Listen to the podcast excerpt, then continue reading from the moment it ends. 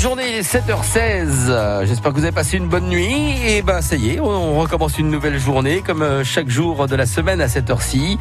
Euh, on va s'intéresser au Petit Futé. Tous les jours, c'est Xavier Montpied hein, qui se saisit du guide Le Petit Futé. Il nous emmène en promenade en Moselle. C'est le rendez-vous de tous les vacanciers, de tous les curieux, Xavier Montpied. Avec le Petit Futé, Astrid Marsal du Petit Futé. Bonjour Astrid. Bonjour Xavier, bonjour à tous les auditeurs. Aujourd'hui, avec vous, nous sommes à Philipsbourg pour parler sabots.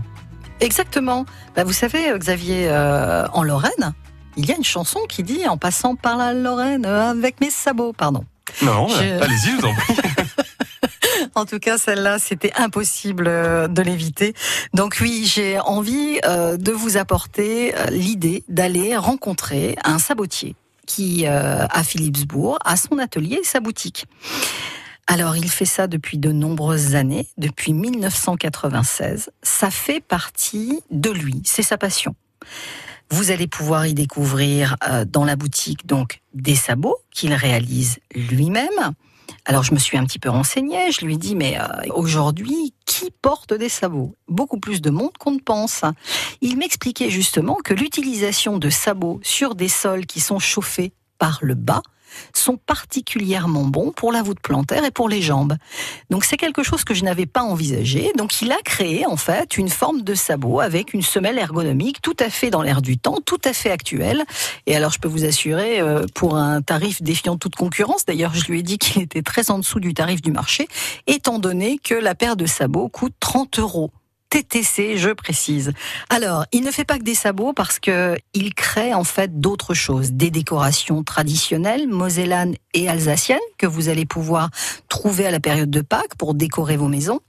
Et à Noël, eh bien, il y a deux axes sur lesquels vous pouvez aller le rencontrer. Il crée des sapins de Noël en bois mais en plus de ces créations de sapins de Noël en bois, il crée des décorations. Donc en fait, si vous avez envie de euh, rendre euh, cette fête un petit peu différente, oublier finalement l'arbre épineux euh, qu'on connaît tous, eh bien vous pouvez transposer cette tradition en vous offrant un sapin en bois de différentes tailles et de le faire vivre, de le décorer avec les décorations qu'il aura créées.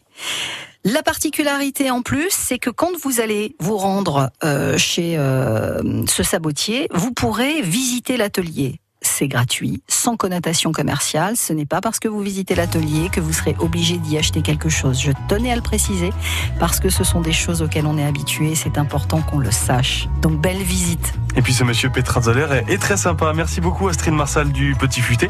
Je vous dis à demain.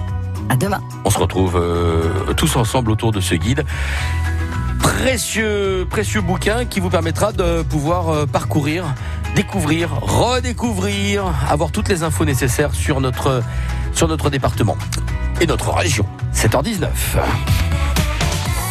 France Bleu, France Bleu Lorraine.